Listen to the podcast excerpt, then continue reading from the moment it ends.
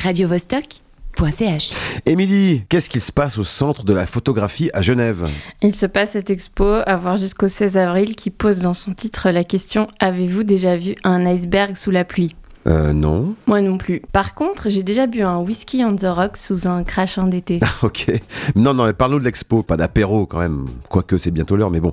J'ai l'impression que la question posée par l'artiste d'origine ouzbek, Anastasia Mituikova, nous interpelle d'emblée sur le réchauffement climatique, non? Oui, en même temps, si on va voir une exposition qui parle d'iceberg en 2023, il faut s'attendre à ce que le problème soit abordé.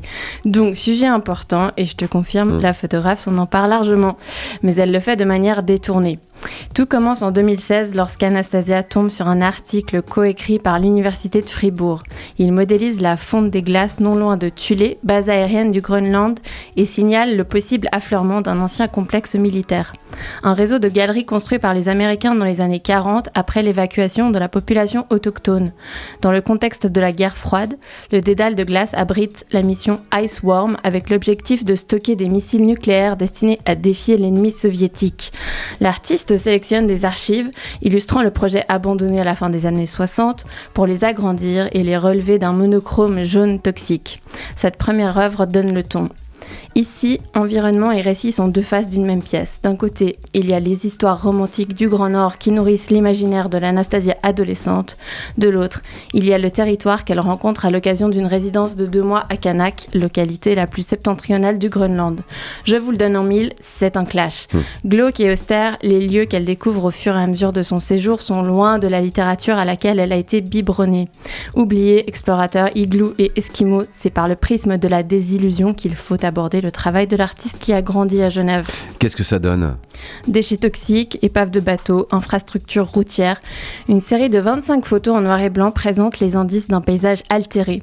Elles sont encadrées dans un petit écrin recouvert d'une vitre dépolie par la gravure de phrases en surimpression.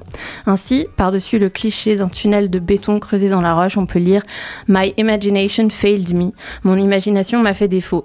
Sur le cadavre d'un husky dans l'herbe est écrit Did you expect to see polar Tu t'attends à voir des ours polaires. Le dispositif mobilise donc avec une certaine évidence la déception d'Anastasia. Plus loin, l'artiste questionne le discours stéréotypé occidental la plupart du temps, répandu dans les livres, les magazines ou les articles pour décrire le pôle Nord, terre soi-disant vierge et sauvage. Trois écrans diffusent des séquences fixes de situations quotidiennes à Kanak, des maisons au bord de l'eau sous un ciel gris, pas de neige visible, mais des débris ça et là. Au loin, la mer avec ses quelques morceaux de banquise flottants paraît bien triste. Sur l'image, un carton, en surimpression à nouveau, génère par montage aléatoire des poèmes au vocabulaire galvaudé qui ne collent pas vraiment avec ce que l'on voit. Par exemple, les aurores boréales ont gagné en intensité. De la fenêtre, une vue splendide s'étendait sur le fjord. Et qu'est-ce que tu as pensé de cette expo? Alors, pour être tout à fait honnête, je suis un peu partagée. Il y a un côté un peu bon élève.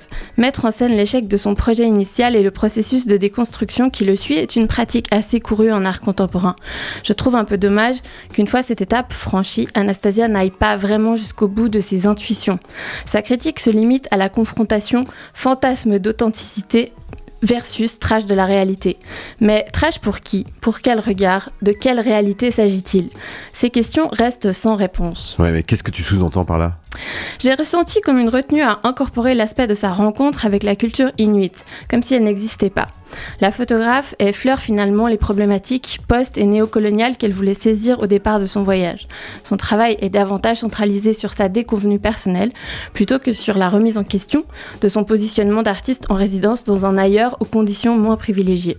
Mais loin de moi l'idée de lui prêter de mauvaises intentions.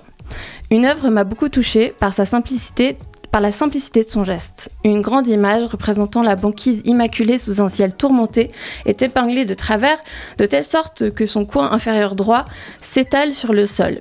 Elle est la reproduction d'une carte postale qu'Anastasia avait envoyée à sa mère à son arrivée. Dans les couloirs de l'aéroport de Kanak, elle avait aperçu la même illustration affaissée dans son cadre. Pour le centre de la photographie, elle retranscrit le caractère bancal de ce point de vue idéalisé. Résultat des courses, si on parle iceberg en 2023, j'ai envie de te dire moins de Mike Horn, plus d'Anastasia Mityukova. radiovostok.ch